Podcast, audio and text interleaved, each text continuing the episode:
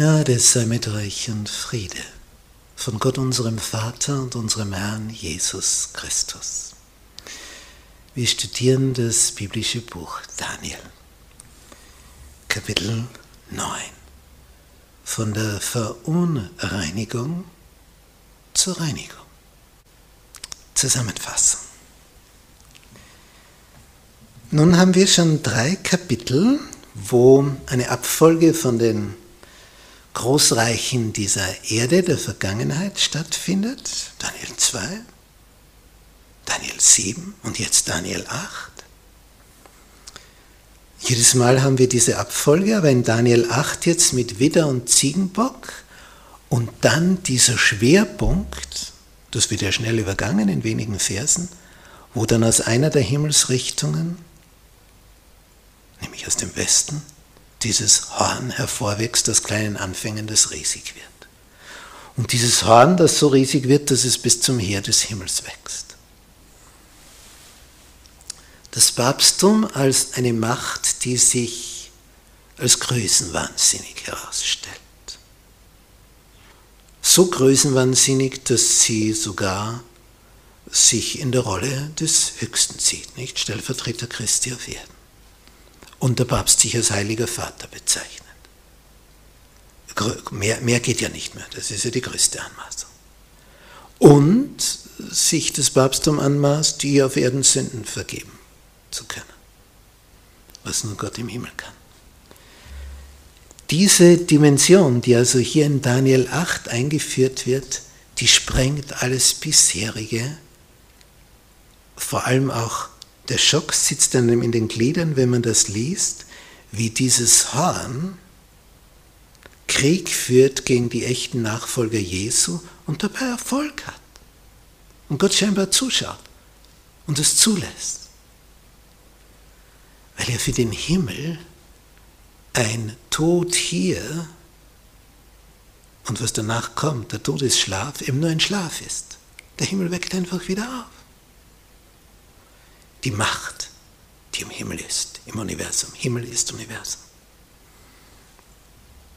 Und der, der die Macht hat über dieses ganze Universum, für den ist ein Toter, ein Schlafender, den er jederzeit wieder aufwecken kann. Und wenn Jesus wiederkommt, wird das passieren mit denen, die ihm im Vertrauen gefolgt sind. Ob sie hier nun umgebracht worden sind oder im feinen Kissen bei ruhigem Absterben auf einem Bett ihr Ende beschlossen haben, wie immer. Entscheidend ist, was kommt danach? Werde ich auferweckt zum ewigen Leben oder zum Endgericht, wo ich den zweiten Tod erfahre? Und die Entscheidung darüber fällt nicht hier auf Erden, sondern dort im himmlischen Heiligtum. Und ob du erlöst bist oder nicht, wird nicht in der römischen Kirche gefällt, sondern dort. Darum brauchen wir die Beziehung zu Jesus. Er ist der Alleinseligmachende, nicht eine Kirche. Eine Kirche kann uns den Weg zeigen zu dem alleinseligmachenden Erlöser. Aber wenn du in einer Kirche auf einer Liste stehst, deswegen bist du nicht gerettet. Und du kannst jede Woche auf der Kirchenbank sitzen. Das rettet dich nicht.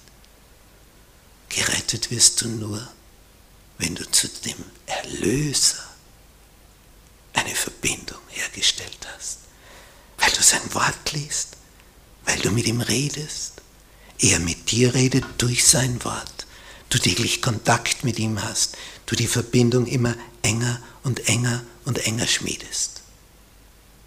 Und dann kann er dir mehr und mehr von seinem Geist schenken, dass du immer mehr erfüllt wirst von seinem Geist, und es wird immer mehr, immer mehr Weisheit und Durchblick für dich ergeben und immer mehr Lebensqualität und immer mehr Frieden. Er hat etwas vor von mit dir, dass du durchschaust, was so die Tücken des Feindes sind, der sich da verkleidet und verbirgt unter einem religiösen Mäntelchen. Denn wenn er dich auf der falschen Kirchenbank hat, dann hat er dich sicher. Du meinst, ich bin in der Kirche. Ja, aber vielleicht in der falschen. Darum brauchen wir das Wort als Korrektiv. das Wort Gottes, das uns zeigt, was Wahrheit ist, was Fälschung ist. Nicht wie erkennst du einen verkehrten Geldschein, einen gefälschten? Brauchst das Original zum Vergleich. Das Original ist die Heilige Schrift. Vergleiche und sieh. Das war der Schwerpunkt der Reformation. Ein Martin Luther zeigt auf, so steht es in der Schrift, so lehrt die Kirche. Damit ihnen die Augen aufgehen und sie sehen, ja hoppla, das deckt sich ja nicht, ist ja nicht deckungsgleich. Und Luther möchte das reformieren, er möchte das ranziehen, möchte alles ausmerzen, was nicht parallel ist in Harmonie. Und dafür wollen sie ihn umbringen, vom Papsttum her. Auslöschen, verbrennen. Nie gelungen. Ein Hörer hat seine Macht drüber gehalten.